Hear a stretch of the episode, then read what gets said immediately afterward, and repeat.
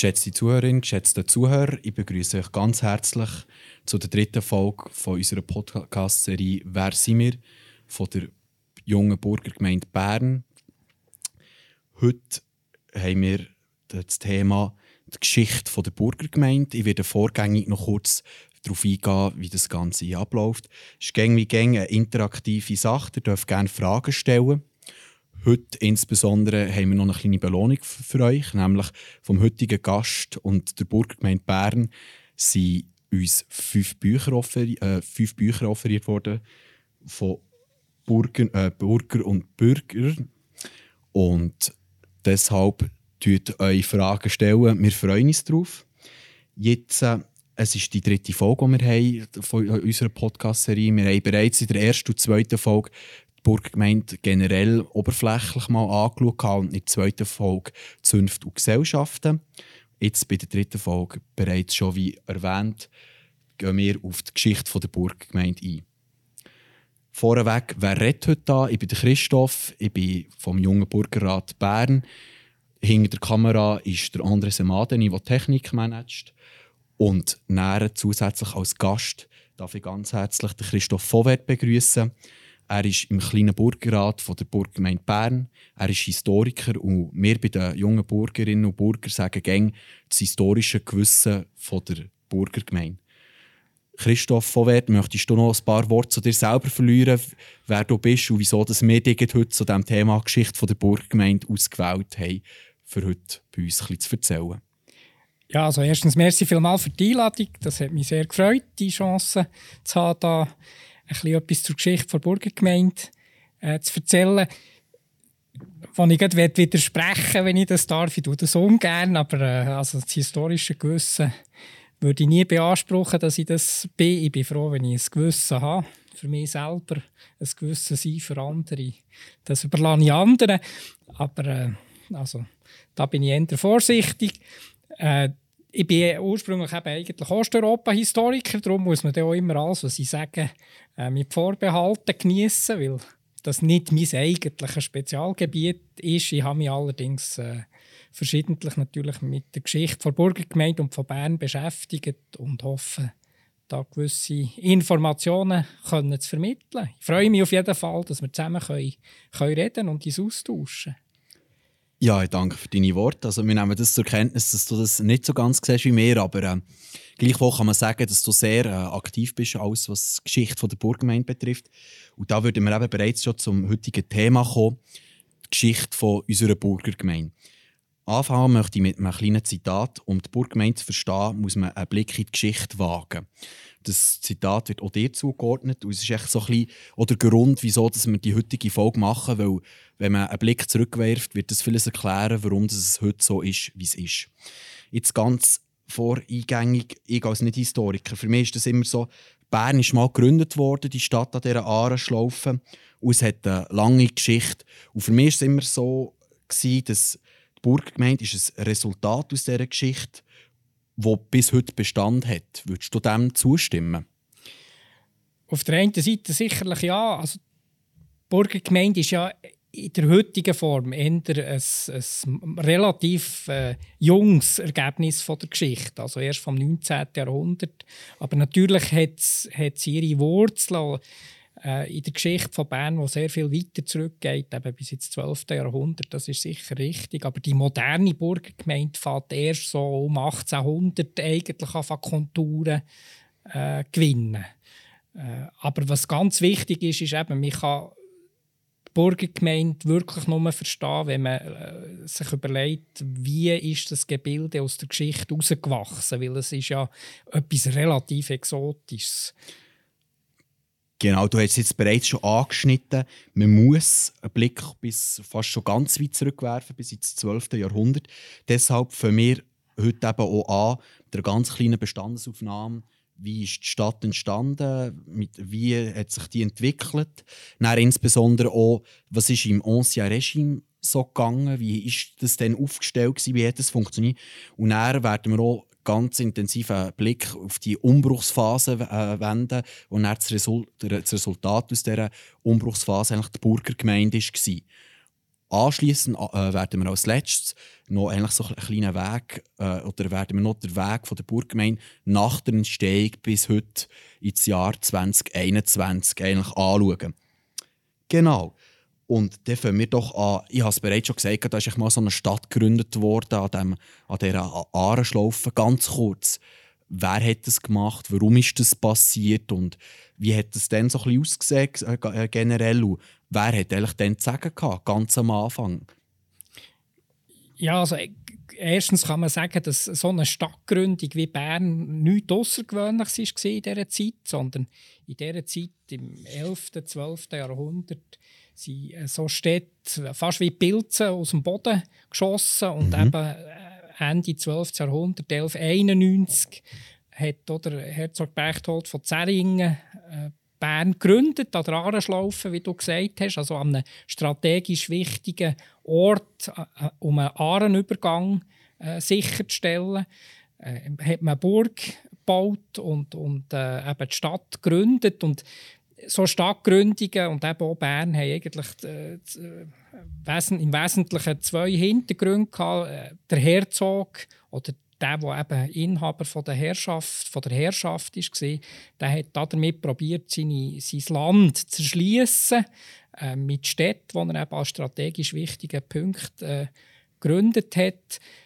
Auch Steuereinnahmen zu generieren, weil äh, das sind immer Orte waren, wo sich das Handwerk oder Handel haben niedergelassen und das ist für, eine, für so einen Herzog wie der Herzog Berchtold von Zeringen natürlich eine wichtige Einkommensquelle gewesen. Also einerseits strategisch, handelstechnisch äh, und auf der anderen Seite steuertechnisch ist Bern wie viele andere, andere Städte auch Ende 12. Jahrhundert eben in dieser Ahrenschlaufe gegründet worden.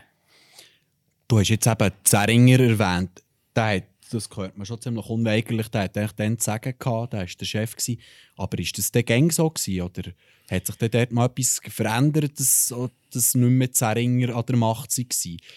Also Zeringer hat der gesamte süddeutschen Raum und eben auch die Schweiz in dieser Zeit äh, beherrscht oder eine ganz bedeutende Rolle gespielt.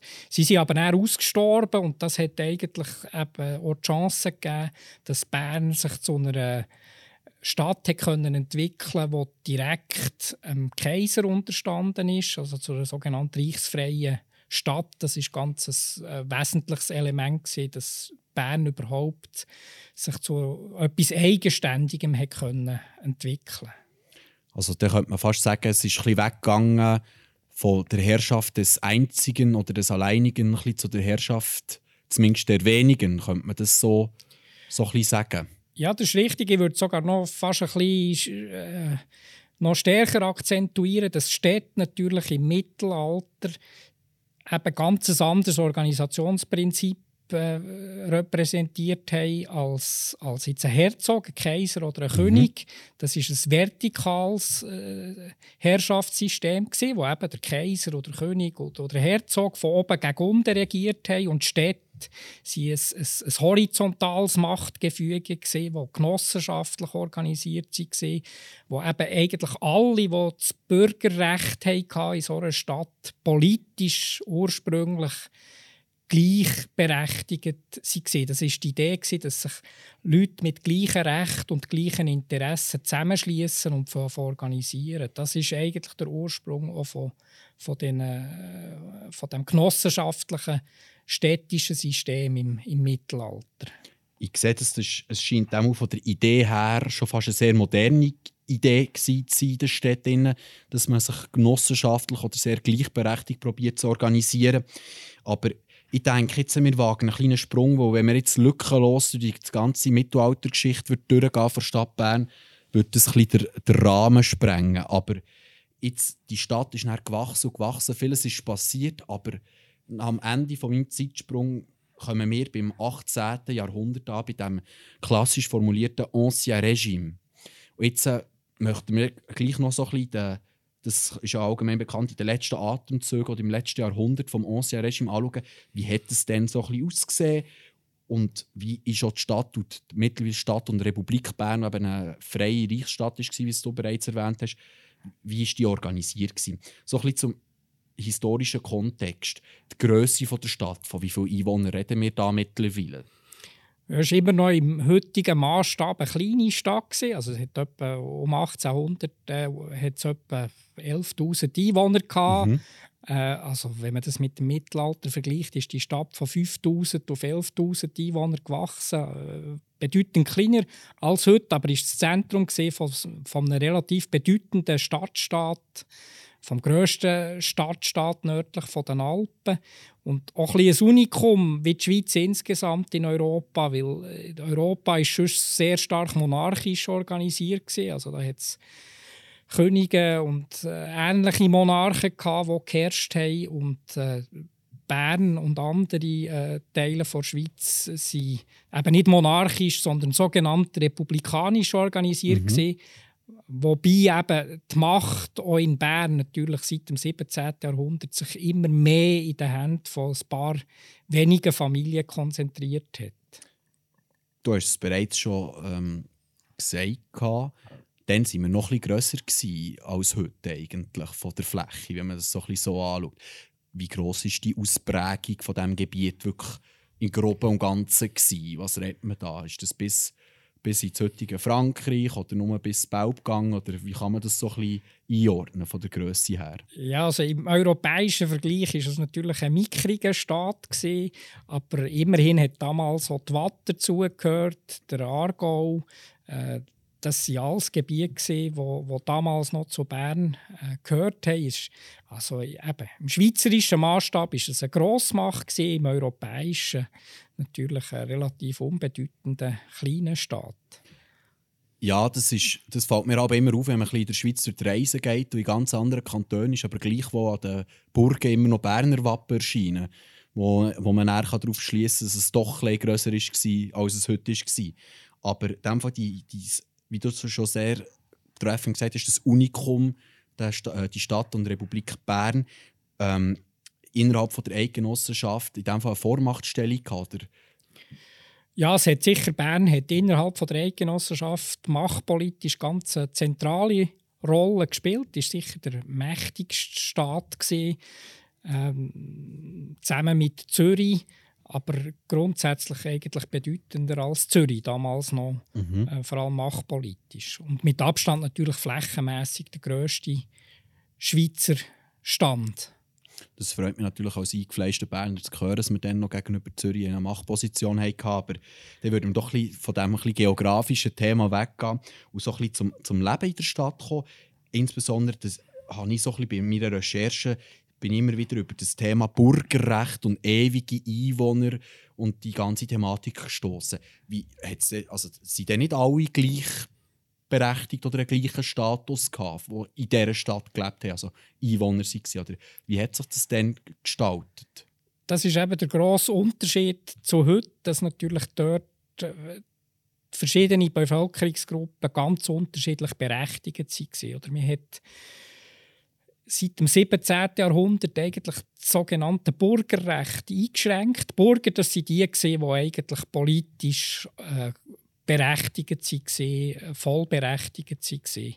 Und äh, neben den Bürgern hat es dann eben äh, die sogenannten ewigen Einwohner gegeben, die haben zwar alle wirtschaftliche Rechte gehabt, aber haben politisch nicht mitbestimmen. Und die absolut grösste Gruppe, das sind die sogenannten Hintersassen gesehen, das sind weit über 50 Prozent der Leute, die in Bern gewohnt haben, gelebt haben, die haben gar keine äh, Recht gehabt, die haben auch kein, äh, kein Zunftrecht gehabt, die haben äh, im Prinzip jedes Jahr ihre Aufenthaltsbewilligung müssen verlängern. Und aber auch bei den Bürgern, auch bei der Bürgerschaft hat es eben eine, eine tiefe Spaltung gegeben, weil nur auf dem Papier haben alle Bürger äh, politische Rechte. Faktisch hat sich das seit dem späten 17. Jahrhundert auf immer weniger Familien beschränkt, auf das sogenannte Patriziat. Das waren wenige Familien, die tatsächlich nachher in der Rat gesessen sind, also im Grossen Rat, wo heute würde man sagen, das Parlament war, und im kleinen Rat, wo die Regierung war, dass sie am Schluss, im ausgehenden 18. Jahrhundert, noch etwa 77 Familien waren, wo, wo dort tatsächlich Vertreter in die Räte delegiert haben. Und mhm. alle anderen Bürger haben nur auf dem Papier das Recht gehabt, äh, politisch mitzubestimmen, sie aber faktisch ausgeschlossen gewesen. Also du hast jetzt bereits schon sehr viel gesagt zu der Grössenordnung, wie man es einschätzen muss. Also, wenn man es so ein bisschen zusammenfassen kann, du sagst, die oberste Kategorie waren die Bürger, die es noch innerhalb einer Spaltung gegeben hat, Patri äh, das Patrizi Pat Patriziat, wenn ich es dann stageln kann, wo etwa 77 Familien waren. Aber so die ganze Bürgerschaft, wie, von wie viel Prozent der Bevölkerung redet man da so ein Kann man das heute noch so ein bisschen nachher rekonstruieren? Wie, wie ja, man, man weiss, dass es hat 1764 hat so etwas gegeben wie eine Volkszählung und äh, dort hat die Bürgerschaft in der Stadt Bern etwa 14, 15 Prozent von, den, von denen ausgemacht, die in der Stadt Bern gewohnt haben. Also schon dann äh, eine Minderheit und wenn man dann nur auf das Patriziat schaut, ist das natürlich noch viel kleinerer Anteil mhm. von der Gesamtbevölkerung. Also in diesem Fall 15% in der Bürgerschaft, 50% bei den Hintersassen. Dann kommen wir grosso modo noch so 35 von den ewigen Einwohnern, die zwar hier haben dürfen sein und erwerbstätig haben dürfen sein, aber keine äh, gestützten Rechte hatten, politische Teilhabe zu haben. Und das ist jetzt für mich aber auch noch interessant, wie, wie, wie, wie ist denn die Politik denn organisiert gewesen? Also wie, wie ist da, wer hat die Macht innen gehabt, welche Ämter hat es da gegeben, oder wie muss man das sich vorstellen? Ich glaube, so Gewaltentrennung, wie man es heute kennt, ist auch noch nicht gross etabliert gewesen. Oder täusche ich mich da?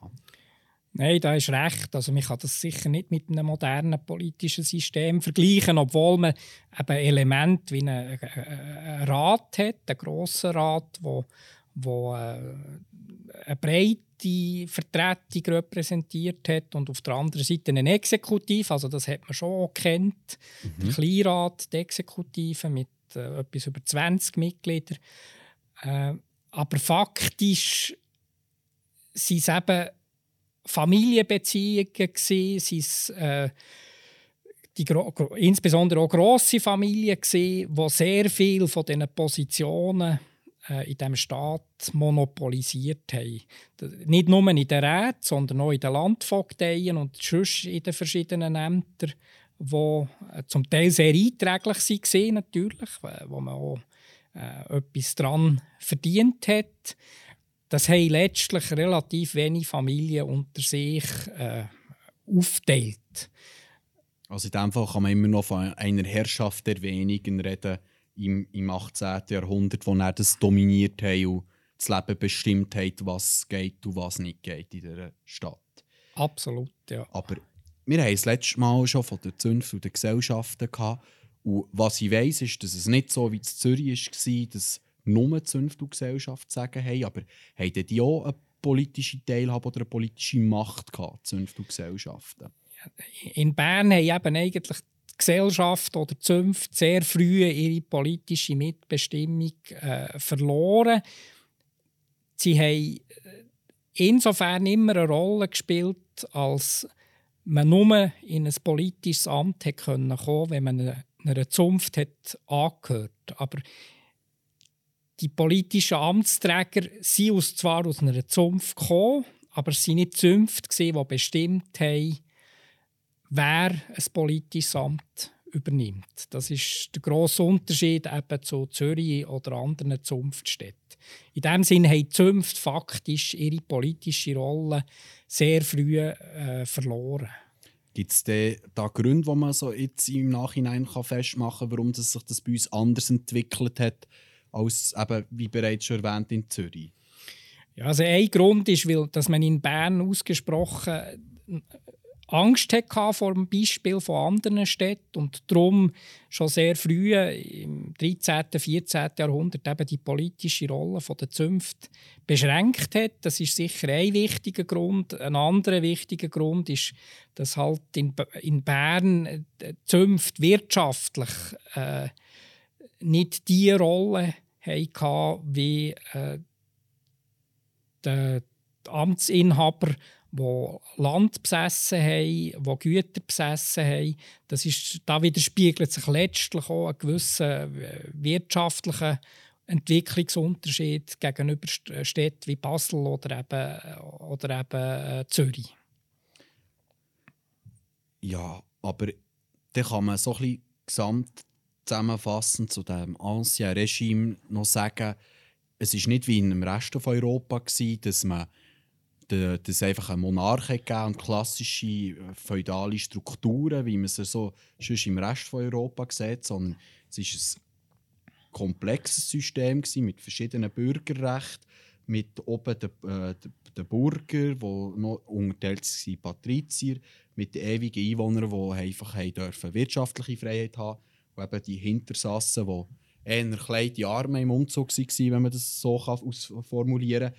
Und die Zünfte äh, äh, untergeordnete Rolle haben gespielt oder maximal eine, eine Basisvoraussetzung, um können politische Teilhabe zu haben. Aber wie wir ja auch die meisten von uns wissen, ist es nicht vergänglich die Situation in der Stadt war. Es hat ja Ende des 18. Jahrhunderts haben sich grosse Umbrüche abzeichnet. Wie kann man das so im Gesamtkontext oder wie, wie würdest du das sehen? Mit was hat es denn angefangen, der Umbruch?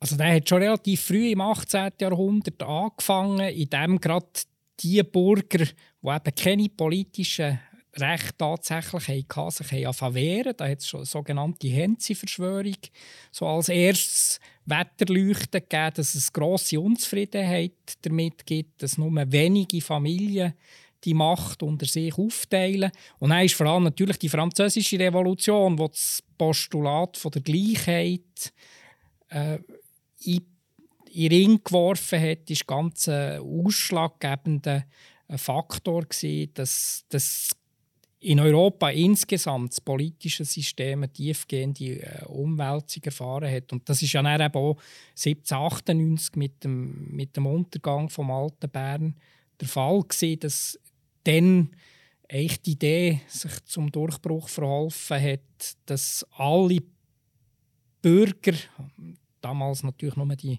männlichen, dass die politisch sollen gleichberechtigt sein Jetzt noch schnell zum Einhaken. Du hast es bereits gesagt, also es hat eben Hensi-Verschwörung gegeben, wie breit ist der, der Widerstand in der allgemeinen Bürgerschaft gewesen? Das ist bereits die erste Frage, die wir bekommen aus dem Chat heraus. Äh, wie breit ist die Unzufriedenheit bei der allgemeinen Bürgerschaft gewesen? Redet man da von einigen wenigen oder wirklich von einer grossen Mehrheit, die sich unzufrieden gezeigt hat mit, äh, mit dem gegenwärtigen Zustand? Die Unzufriedenheit war relativ verbreitet.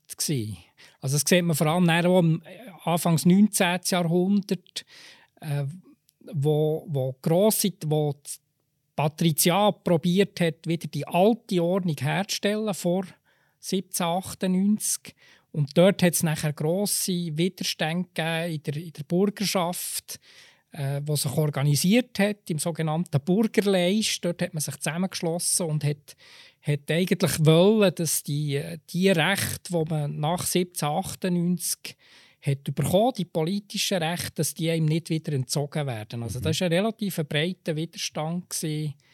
Äh, der hat sich jetzt nicht in, in äh, äh, in revolutionären Zuständen geäussert. Weil wir darf auch nicht vergessen, der, der Hauptwiderstand ist natürlich auch immer zwischen der städtischen Bevölkerung und der mhm. ländlichen Bevölkerung. Weil die ländliche Bevölkerung, die ja dann nicht, dass sie dann keine Bürger waren, die haben dann überhaupt keine Rechte gehabt, äh, mhm. auch nicht auf dem Papier. Und darum hat sich das, hat auch die Bürgerschaft, die mit dem Patriziat unzufrieden war, hat natürlich nie so aufbegehrt, weil sie auch gewusst hat, sie ist Teil eines Systems, wo, wo äh, die Landbevölkerung letztlich auch ihre, in einem gewissen Sinn untertan ist und sie profitiert auch von dem politischen System. Aber innerhalb von der Bürgerschaft ist der Widerstand oder ist das Aufbegehren relativ breit gewesen.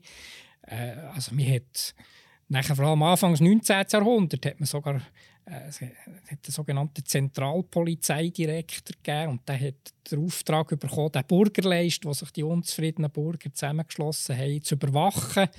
Äh, ja, äh, wie man das heute in modernen Polizeistaaten auch kennt, hat es das in Bern in, nach, in der Zeit von der Restauration eben auch gegeben. Mhm. Jetzt sind wir ein bisschen gesprungen, jetzt, ja, jetzt müssen wir, müssen wir aufpassen. Jetzt haben wir ein zeitliche Sprünge gemacht, genau. jetzt müssen wir es noch einmal, ein bisschen einordnen. Also, zurück zu der, zum Beginn von dieser Umbruchsphase. Mit was hat es denn angefangen? Mit was haben sich die Änderungen ankündigen? Das ist mit den Ideen von der Aufklärung mhm. natürlich, wo, wo man gesagt hat, alle äh, Menschen sind gleich, sind von Natur aus gleich, sind von mhm. Geburt aus gleich. Das ist so der Auslöser gewesen, wo, wo eigentlich zu dem Postulat geführt hat von der Gleichheit und von der politischen Gleichberechtigung. Mhm. Und das hat nachher eben 1798 in die Helvetik gemündet, in einen revolutionären Umbruch, wo aber letztlich gescheitert ist. Das hat bis 1803 äh, gedauert. Da hat man probiert, in der Schweiz einen Einheitsstaat aufzurichten. Das ist aber einfach von der Idee her vom Einheitsstaat auf Widerstand gestoßen. Und dann hat der Napoleon Mediation, eine Mediationsverfassung eingeführt, eine Verfassung, die eben probiert hat, einerseits die alten politischen äh, also die Errungenschaften von der französischen Revolution, von der politischen Gleichberechtigung beizubehalten, aber gleichzeitig doch auch der sehr föderalistischen Struktur von der Schweiz Rechnung zu tragen. Du hast jetzt den Napoleon erwähnt. Äh, da kommt mir noch so aus dem Geschichtsunterricht noch so etwas in Sinn. Die sind zu uns mal vorbeikommen wenn ich das richtig im Kopf habe. Die haben auch, auch sehr einen grossen Teil dazu beitragen, dass sich hier das politische System hat verändert. Habe ich das noch so richtig im Kopf? Ja, das ist sogar der Hauptgrund gewesen, dass sich das politische System verändert hat. Das ist, ich meine, Bern ist 1798 äh, besetzt gewesen. Mhm. Das ist das letzte Mal, wo wo Bern so militärisch besetzt ist von einer, von einer fremden Macht. Äh, dass also französische Truppen in der Stadt stationiert und äh, haben, haben auch, äh, die alte politische Ordnung abgelöst und, und natürlich äh, ja, zu sagen gehabt, wenn man so will. Und die haben in dem Sinn die Helvetik mit eingeläutet. Genau, also das ist natürlich in Zusammenarbeit nachher auch mit, mit äh, revolutionären Kreisen in der Schweiz, mhm. die eben auch an dieser neuen Ordnung haben wollen, hat hat nachher äh, die Helvetik zusammen mit der französischen Truppe, die hier vor Ort mhm. waren, das, das neue politische System eingeführt, das aber eben nur sehr kurzlebig war, bis 1803. Dann darauf gefolgt ist eben die Mediation. Napoleon hat zwischen den Alten, denen, die am alten System haben festhalten und denen, die am neuen System, das neue System haben einführen die hat dann probiert, äh, Mediation durchzuführen. Was war denn so das Ergebnis von dem, nur ganz kurz abgerissen, von dieser Mediation? Ja, also es ist vor allem wieder die Abschaffung vom Einheitsstaat, mhm. vom Zentralstaat, der nach französischem Vorbild in Helvetik ist errichtet wurde. Das ist ein wichtiges Element, das geändert hat. Was aber geblieben ist in der Mediation, das ist zum Beispiel die politische Gleichberechtigung. Mhm. Die ist geblieben. Und das war ein ganz äh, zentraler Orientierungspunkt nachher auch gewesen, äh, in der Restauration für mhm. Bürger, die eben nicht mehr zurück wollen vor 1798. Und dann, eben die Restauration war dann so wieder noch ein Versuch gewesen, letzten. Und schlussendlich haben wir ja die Regeneration gehabt. Oder? Das war dann so ein bisschen der Endzustand, den wir dann hatten. Was ist in dieser ganzen Zeit von diesen vielen Wechseln mit den Zünften und den Gesellschaften passiert? Sind die einfach haben die weiter durchbestanden oder haben sich die auch Änderungen müssen unterwerfen Oder sind die gar vielleicht sogar verboten worden? Nein, interessanterweise sind eigentlich Zünfte und Gesellschaften von diesen Veränderungen praktisch nicht betroffen. Das, auch wenn man Zunftprotokoll anschaut, sieht man, merkt man gar nicht, dass da etwas passiert ist. Und das hat sehr stark damit zu tun, dass Zünfte im, im Sozialbereich natürlich schon dann eine zentrale staatstragende Rolle gespielt haben, also im Armenwesen, im Fürsorgewesen. Und darum hat man die natürlich auch bestehen als zentrale Einheit von der von der gesellschaftlichen Organisation. Also die sind praktisch nicht betroffen von dem, mhm. von dem Umsturz. Und jetzt bei dem ganzen Hin und Her und Umsturz und geschichtlichen Umwälzung war das Endprodukt ja eigentlich gewesen, dass es nicht mehr so weitergeht und dass es jetzt eine Trennung braucht. Eine Trennung und äh, die Gründung von einer Einwohnergemeinde und eine Trennung davon von der Bürgergemeinde. da ist so das Stichwort Ausscheidungsvertrag, das man immer ganz zentral gehört. Was ist der Sinn und der Inhalt von diesem Ausscheidungsvertrag gewesen?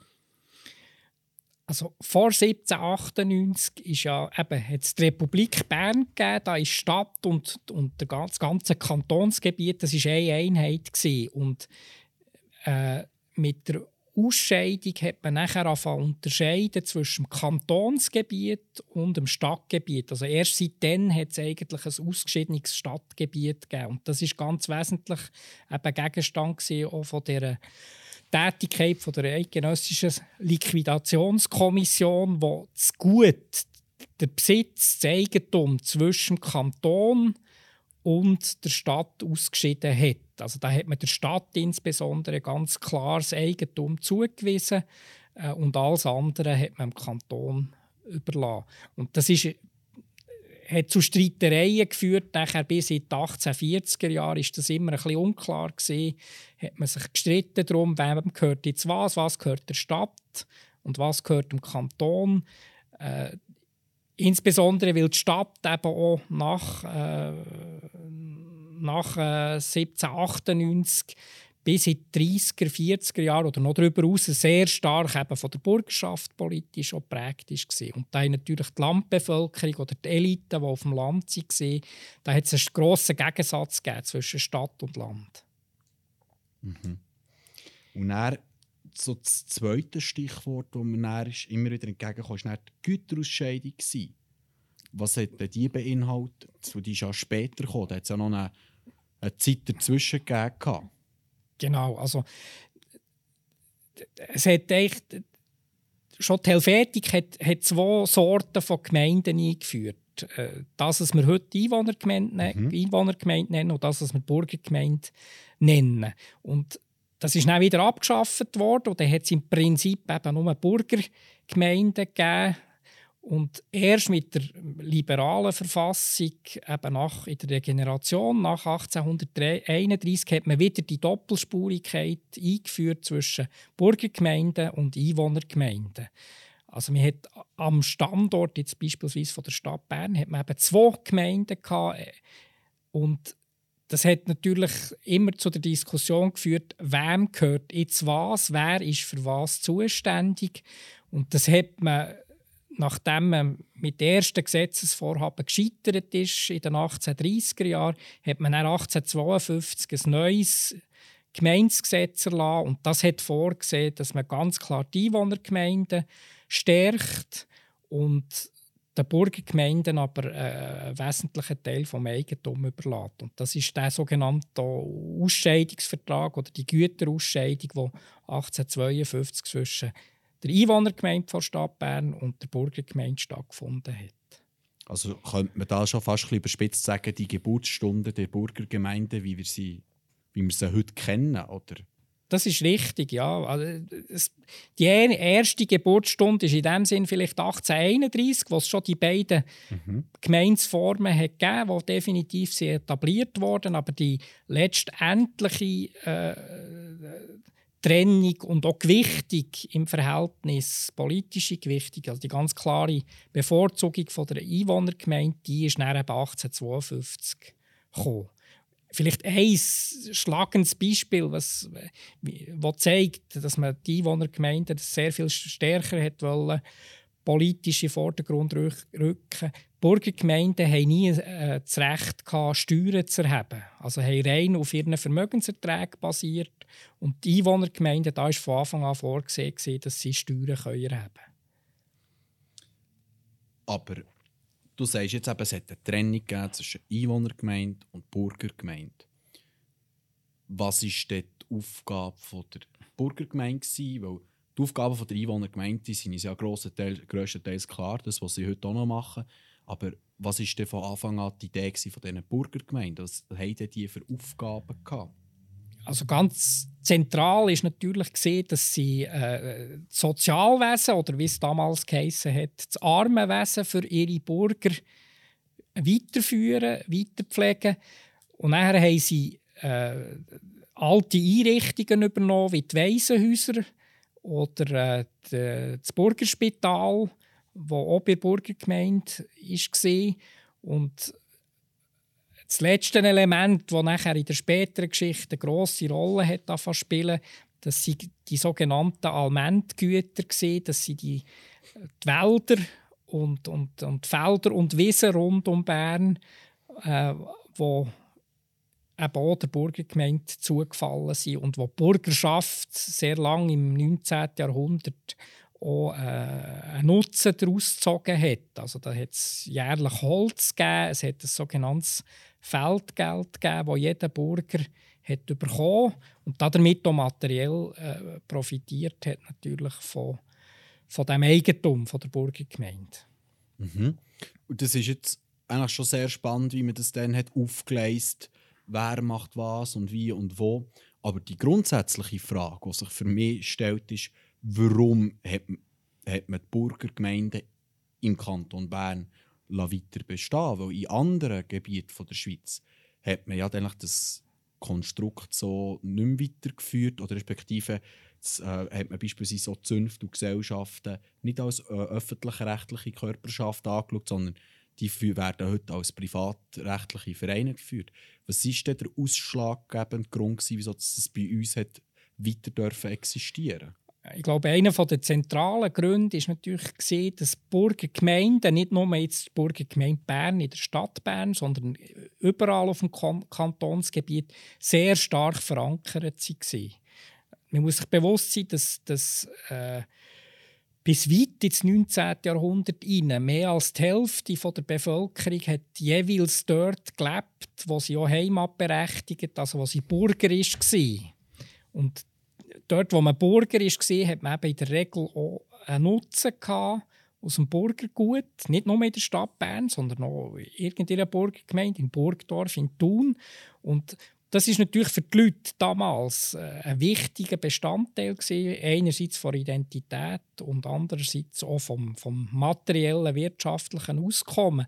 Und weil die Burgergemeinden in, in Bern im ganzen Kantonsgebiet so stark verwurzelt waren, ist es eben auch nie so weit gekommen, dass man es abgeschafft hat.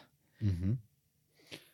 Du hast jetzt gerade ein, ein sehr gutes äh, Stichwort angeschnitten mit dieser ganzen Rechtsthematik. Wie ist das denn aufgeleistet worden? Weil das ist da, ich glaube, das Heimatort ist etwas generell, wo man nur noch in der Schweiz kennt. Und dann kommt ganz schnell, wird es kompliziert mit dem äh, Bürgerrecht, Stadtbürgerrecht und so weiter und so fort. Wie kann man das möglichst einfach abbrechen? Wie ist das denn aufgeleistet worden? Wie kann man sich das vorstellen? Wie hat sich das denn bis heute entwickelt, so die ganze Thematik? Das ist immer ein bisschen undurchsichtig für jemanden, der nicht vom Fach kommt. Ja, es ist tatsächlich eine schwierige Thematik.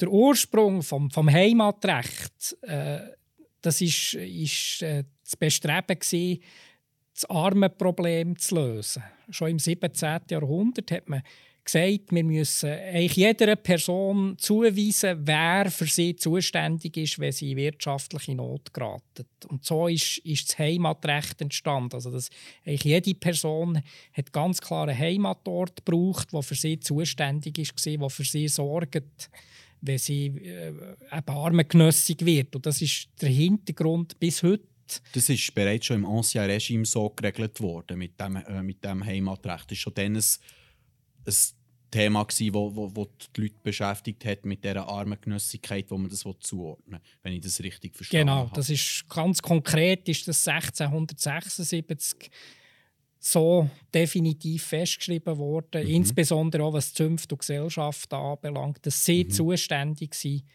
äh, für die soziale Fürsorge von ihren Angehörigen. Und das ist ja das Element, das bis heute äh, ganz wesentlich ist für das Selbstverständnis der Zünfte und Gesellschaften, dass sie eben äh, eine soziale Aufgabe gegenüber ihren Angehörigen haben. Mhm. Im 17. Jahrhundert haben sie sich sehr stark dagegen gewehrt, dass sie das müssen. Und heute ist es, äh, ist es äh, äh, eben ein Identitätsanker. Da sieht man auch ein bisschen, wie sich Geschichte und Perspektive auf gewisse Institutionen in der Geschichte wandelt. Mhm. Und hat, hat die ganze Thematik mit dem Bürger- und Bürgerrecht noch weitere Entwicklungen genommen nach der Entstehung von der Burgergemeinde? Weil Auch wenn man eine junge Institution ist, die Burgergemeinde, hat es noch Wandel gegeben? Ja, also bis, jetzt, bis 1917 hat es eigentlich kein äh, Einwohnerbürgerrecht gegeben sondern da hat es nur äh, das Ortsbürgerrecht, also das Bürgerrecht von der, von der äh, hat nur die Burgergemeinde ein, ein Bürgerrecht können vergeben, was die Bedeutung auch von dem Institut eigentlich äh, aufzeigt. Also dass es dass die Einwohnergemeinde Bern das Bürgerrecht vergibt, das ist erst eine relativ junge Erscheinung, also ja seit 100, seit 100 Jahren, ein bisschen mehr, äh, dass auch die Einwohnergemeinde das Bürgerrecht vergibt. Und das ist vielleicht noch als letztes für die Schweiz insgesamt ganz zentral, dass es eben Gemeinde ist oder dass es Gemeinden sind, die das Bürgerrecht oder das Staatsbürgerrecht erteilen. Und das ist nicht etwas, das vom Zentralstaat verliehen wird, sondern es kommt von unten gegen oben. Mhm. Das ist so generell wie, wie die Burgergemeinden als Gesamtes etwas sehr Schweizerisches sind, ist auch das eine sehr schweizerische Eigenheit. Aber da sind wir schon bei einem guten Stichwort, der Gemeindedualismus. Also, ich stelle mir das noch so schwierig vor, dann zumal so die Burgergemeinde ist entstanden, jetzt plötzlich muss die Einwohnergemeinde mit dieser Burgergemeinde zusammenarbeiten. Wie kann man sich in der Anfangsphase noch später den Gemeindedualismus also gelebt vorstellen? Wie hat das ausgesehen, dann zumal wo die Burgergemeinde quasi ganz frisch und neu war, so wie wir sie heute kennen? Also in der Anfangsphase hat faktisch die Burgergemeinde die Einwohnergemeinde finanziert, weil die, in den 1830er Jahren eben bis zu der Güterausscheidung 1852 die Burgergemeinde die vermögendere Partei war. Nachher hat sich das gewandelt, weil eben die Einwohnergemeinde insbesondere unabhängig ist und auch Steuern hat können erheben. Es hat aber sehr lange im 19. Jahrhundert auch eine personelle Verflechtung gegeben. Also es sind ja immer, man ist ja Einwohner gesehen oder mir Burger gesehen und Einwohner der Stadt Bern und es sind zum Teil die gleichen Leute gesehen, wo, wo äh, sowohl in der in der äh, Burgergemeinde wie in der Einwohnergemeinde äh, in den politischen Ämtern äh, gesessen sind. Also da hat es eine, eine enge Verflechtung gegeben. Und viele äh, Einwohner, die politisch ein Amt haben übernommen haben, sind früher oder später nachher auch, auch Bürger geworden. Also es ist ein sehr enges Zusammenspiel von den beiden Gemeinden gewesen. und eigentlich nicht ein, nicht ein Gegensatz, sondern das war miteinander verzahnt. Gewesen. Dann kann man abschließend, um unsere Frage vom Zusch äh, von einem Zuschauer noch zu klären, sagen, es ist eine ein gutes Verhältnis gewesen, weil es ja schon fast deckungsgleich war, teilweise in den bestimmenden Ämtern. Das kann man so sagen, dass es über weite, weite Zeitperioden äh, einmal im 19. Jahrhundert äh, genau so ist ja. Äh, es gibt natürlich schon eine ganz wichtige, es gibt eine wichtige Zäsur, auf die kommen wir ja glaube ich noch Ende 19. Jahrhundert. Äh, wo, wo nachher das Verhältnis ganz wesentlich umwälzt. Also mit, mit dem Versuch, Burgergemeinde im Kanton aufzulösen, mit dem sogenannten Burgersturm, äh, wo, nachher, wo misslingt, eine Verfassungsrevision, wo misslingt in den 1880er Jahren, wo aber in der Burgergemeinde Bern zu ganz einem fundamentalen Umdenken führt. Kannst du diesen Burgersturm noch ein bisschen mehr ausführen, wenn wir es jetzt schon davon haben? Wie war das denn? Muss man das äh, fast Netflix-reiche Umsturzverschwörung vorstellen? Oder wie ist das gegangen äh, gekommen? Warum hat man das überhaupt probiert? Also es hat natürlich von äh, schon in den 1850er und dann in den 1860er Jahren, nicht zuletzt auch bei den Bürgern selber, hat es Leute gegeben, die gesagt haben, der Gemeindedualismus da ist eigentlich etwas Falsches. Das äh, macht keinen Sinn, dass wir zwei Gemeinden haben am gleichen Ort. Die Leute haben auch gefunden, das tut echt die Bürger nur korrumpieren, wenn sie vom Feldgeld und vom Wald leben. Also wenn, wenn sie nicht selber müssen arbeiten für das, was sie bekommen das ist sehr stark eine innerbürgerliche Bewegung gewesen, aber die hat natürlich in den 1880er Jahren hat die auch auf das Land aufgegriffen und, und die radikalen oder fortschrittlichen Kreise im Kanton haben gefunden, ja, wir müssen die, die Ungleichheit, die nicht zuletzt wirtschaftlich bedingte Ungleichheit zwischen Bürgern, die einen Nutzen hatten aus, aus äh, genossenschaftlichem Eigentum und nicht Bürger, die das nicht hatten, das, das müssen wir aufhören äh, und, und müssen dort äh, eine gleiche Basis schaffen. Und das hat dann zu, dem, zu dem Versuch geführt, der politisch ausgetragen wurde, eben die Verfassung zu ändern. Also da hat es mhm. nicht, nicht Aufläufe gegeben oder nicht, nicht äh, da... So ganz gesittet, politisch hat man das probiert. Man hat sich so, sicher fest angegriffen, aber es ist immer beim Verbalen geblieben. Ist der wir wissen ja heute, der Burgernutzen gibt es auch jetzt in der Burgergemeinde Bern nicht mehr. Ist das dann eine Auswirkung von dem, dass man den bei uns hat abgeschafft hat, den Burgernutzen? Oder wie ist, ist das unabhängig von dem abgeschafft worden? Nein, genau. Das ist, das ist sehr vorausschauende Personen innerhalb von der Burgergemeinde haben aufgrund von dem Verfassungskonflikt nachher gesagt, wir müssen uns als Burgergemeinde anders positionieren. Und das hat insbesondere äh, zwei Sachen beinhaltet. Einerseits eben 1888 die Abschaffung des Bürgernutzen. Also wir haben gesagt, nach einer Übergangsfrist sollen Bürgerinnen und Bürger keinen Nutzen mehr haben, also kein Geld mehr bekommen oder kein Holz mehr bekommen. Äh, einerseits, also die Abschaffung des Bürgernutzen, und andererseits hat man gesagt, wir müssen die Bürgergemeinde auch öffnen. Und man hat dann ermöglicht, dass man auch Bürger kann werden kann, ohne dass man eine Zunft oder eine Gesellschaft beitreten. Äh, das hat auch zu einer gesellschaftlichen Öffnung geführt. Also ich würde glaube sagen, man kann zusammenfassend schon so anschauen, dass einerseits die Öffnung auch ein bisschen weit, wie aber auch die Abschaffung des Bürgernutzen eine sehr gute Sache war für die langfristige Entwicklung der Burgergemeinde. Weil das eine hat zu einer sicher breiteren Akzeptanz in der Bevölkerung geführt, wo die Bürgerschaft auch breiter vertreten war. Und die Abschaffung des Bürgernutzen hat auch, auch klar zur Folge gehabt, dass die Burgergemeinde vermehrt hat ihre Mittel hat können zugunsten von der Öffentlichkeit und der Allgemeinheit verwenden Also der Aspekt, der ja bis heute sehr zentral ist. Kann man das so sagen oder ist das jetzt eine kleine gewagte These, dass das ein sehr äh, wichtiger Wendepunkt war, die beiden Änderungen? Ich glaube, vor allem der zweite war ein absolut zentraler Wendepunkt. Also die, die, die Abschaffung des Bürgernutzen.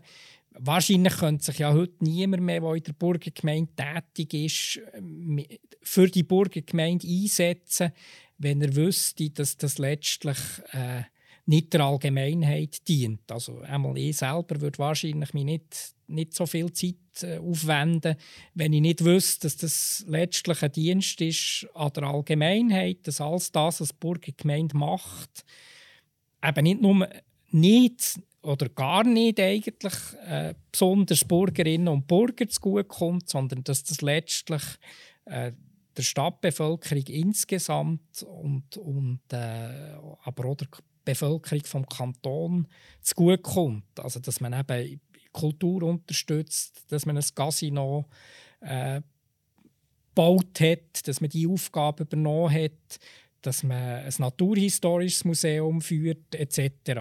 Ein historisches Museum unterstützt. Das sind alles Sachen, die nicht für Bürgerinnen und Bürger sind, sondern das ist etwas, das der Allgemeinheit dient. Da kommen wir zu einem guten Stichwort. Ist der Tätigkeitsfelder seit der Entstehung der Burgergemeinde, haben sich die verändert oder sind die schon gängig die gleichen? Und was sind das überhaupt für Tätigkeitsfelder? Also haben sich die gewandelt in der Zeit? Also eins eben sehr ursprüngliches und, und traditionelles und ganz wichtiges Tätigkeitsfeld ist natürlich eben die, die soziale die Wahrnehmung von der sozialen Ver Verantwortung gegenüber den eigenen Bürgerinnen und Bürgern, das geht eben bis ins 17. Jahrhundert zurück und ist bis heute ein zentrales Element sowohl bei der Burgergemeinde wie auch bei den Zünften den Gesellschaften. Aber indem man äh, nachher eben ab 1888 Mittel in die Hand hat bekommen, hat man neben diesen zentralen sozialen Aufgaben, wo ein Bürgerspital dazugehört, wo die Waisenhäuser dazugehört haben, hat man andere Aufgaben können wahrnehmen, die man vorher so äh, wo vorher so nicht eine zentrale Rolle gespielt haben. Eben insbesondere im kulturellen, im wissenschaftlichen Bereich, dass man eine Stadtbibliothek äh, sehr lang allein getragen hat bis ins 20. Jahrhundert. Eben ein naturhistorisches Museum, ein historisches Museum, ein Casino, das sind alles relativ neue Aufgaben, die eben erst äh, aus dieser Zeit nach dem Burgersturm, respektive nach der Abschaffung des Burgernutzen, äh, auf das Tapet kommen, wenn man das so sagen will. Also, da kann man den Burgersturm schon fast als Chance anschauen, dass sich die Burgergemeinde ein neu orientiert hat in in einem Tätigkeitsfeld und dann dort noch sehr grosse äh, Wandlung hat gegeben, in was man sich alles engagiert, was daraus herausgeführt hat, dass man die Engagements macht, die man heute macht. Da haben wir bereits schon in der ersten Folge darüber geredet und werden sicher noch in weiteren Folgen darauf kommen. Aber dann möchte ich noch schnell einen äh, Hinweis an Zuschauerinnen und Zuschauer geben. Falls ihr noch Fragen habt, die ihr möchtet gerne am Christoph Vorwert möchtet stellen, wäre so langsam der Zeitpunkt dazu. Dann würde ich mich natürlich noch freuen, wenn noch das eine oder das andere zusammenkommt. Wir könnten stundenlang über die Geschichte der Burgergemeinde oder, die gesamte Geschichte von, ähm, reden. Aber um den zeitlichen Horizont im Rahmen zu behalten, wäre so langsam der Zeitpunkt, wo ihr euch müsstet eure Frage ausdenken Vielleicht kann ich noch, eben noch einmal sagen, es gibt die die Bücher zu gewinnen von Bernern und Burgern, von der Burgergemeinde gestiftet. Äh, da würden wir fünf, fünf Exemplare würden wir, äh, denen, die eine Frage stellen, stellen, zur Verfügung stellen, schenken, konkret. Ja. Also, dann würde ich ein zu meinem Fazit kommen, was ich so ein aus diesem Gespräch, Gespräch mitgenommen habe. ist für, für jemanden, der nicht zwingend mit Geschichte zu tun hat, immer so ein schwieriges Thema, das alles unter einen Hut zu bringen. Aber ich finde, das ist eine sehr interessante Geschichte, wie eigentlich die Ursprünge, also sicher mal wie die, die Burgergemeinde mit der gesamten Geschichte von dieser Stadt verflochten und verwoben ist bis heute, aber im positiven Sinne. Und wie es sich auch da hat, aus, aus der ursprünglichen Entstehungszeit von, von der Stadtgründung bis über die Entstehung von diesen Ratsstrukturen im Ancien Regime, wie wir sie haben, aber auch die ganze bewegte äh, Umbruchszeit von der Helvetik, Mediation, Restauration, Regeneration, aber auch die, die jüngsten Entwicklungen heute, das Umdenken der Bürger, wer sind wir, für was sind wir da, wem dienen wir dienen, was glaube ich, im Großen und Ganzen mit wir der Gesellschaft als gesamtes Dienen kann zusammengefasst werden. Wie siehst du das? Was kann eine junge Bürgerin, ein junger Bürger aus dieser bewegten Geschichte von dieser Burgergemeinde oder auch von der gesamten Stadt für eine Lehre ziehen und was ist auch für dich der persönliche Grund, warum dass die Burggemeinde bis heute etwas Sinnstiftendes ist? Auf der einen Seite ist es das Bewusstsein, dass man in gewissen Traditionen innen steht, äh, dass man die auch pflegt und auf der anderen Seite aber ganz wesentlich vor allem eben äh, die Möglichkeit, sich für die Allgemeinheit einzusetzen, etwas für die Stadt Bern zu bewirken im Rahmen der Burgergemeinde. Ich glaube, das ist das ganz Tolle, wo ich bin jetzt auch schon relativ lange dabei, äh, wo, wo das so interessant macht und auch befriedigend, wenn man, wenn man in der Burgergemeinde eine Funktion wahrnimmt, dass man weiß, man macht eigentlich ehrenamtlich, das ist ja ganz wichtig, ehrenamtlich etwas für die Allgemeinheit. Und man kann relativ viel bewegen, das ist ja das, was spannend ist. Und hat auch die Chance, schon wenn man jung in eine Funktion hineinkommt, eben etwas zu bewegen ich selber bin irgendwie etwas über 30 gesehen, als ich, als ich kleinen Burgerrat bekam. Äh, also vergleichsweise jung. Äh, und, und ich meine, das ist eine riesige Chance, wo ich nur allen kann empfehlen kann. Ja, engagiert euch und, und nutzt die Chance, die euch hier geboten wird. Ich denke, das ist ein sehr schönes Schlusswort von dir zu der heutigen Folge.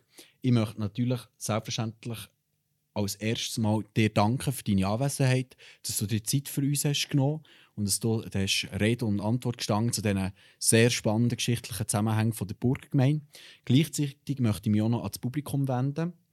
Ähm, nicht vergessen, wir haben am 15. April die nächste Folge regieren oder diskutieren, wo wir dann über die heutige Politik von der Burgergemeinde wollen reden mit dem nächsten Spr äh, Gesprächsgast. Gleichzeitig möchte ich auch noch auf die alten Folgen hinweisen. die auf Apple Podcasts, Spotify oder auf YouTube verfügbar sind. Und würde mich so sehr freuen, wenn ihr das euren Kolleginnen und Kollegen, sei es Bürgerinnen und Bürger oder Nicht-Bürgerinnen und Bürger, auch würdet empfehlen. Was uns ebenfalls sehr freut, ist, wenn ihr auf Instagram würdet, ähm, Jub äh, der Jungburger Gemeinde Bern würdet ein Follow hinterlassen. Und was uns extrem freut, ist, wenn wir das Feedback von euch bekommen auf juburat.jububern.ch könnt ihr auch Inputs oder auch Vorschläge für kommende Folgen hinterlassen. Wir danken für die Aufmerksamkeit. Danke noch einmal, Christoph Vorwert, dass du dir erst Zeit genommen und wünsche in diesem Fall euch noch einen ganz schönen Abend.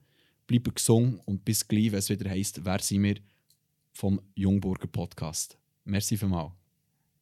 Merci vielmals. Danke.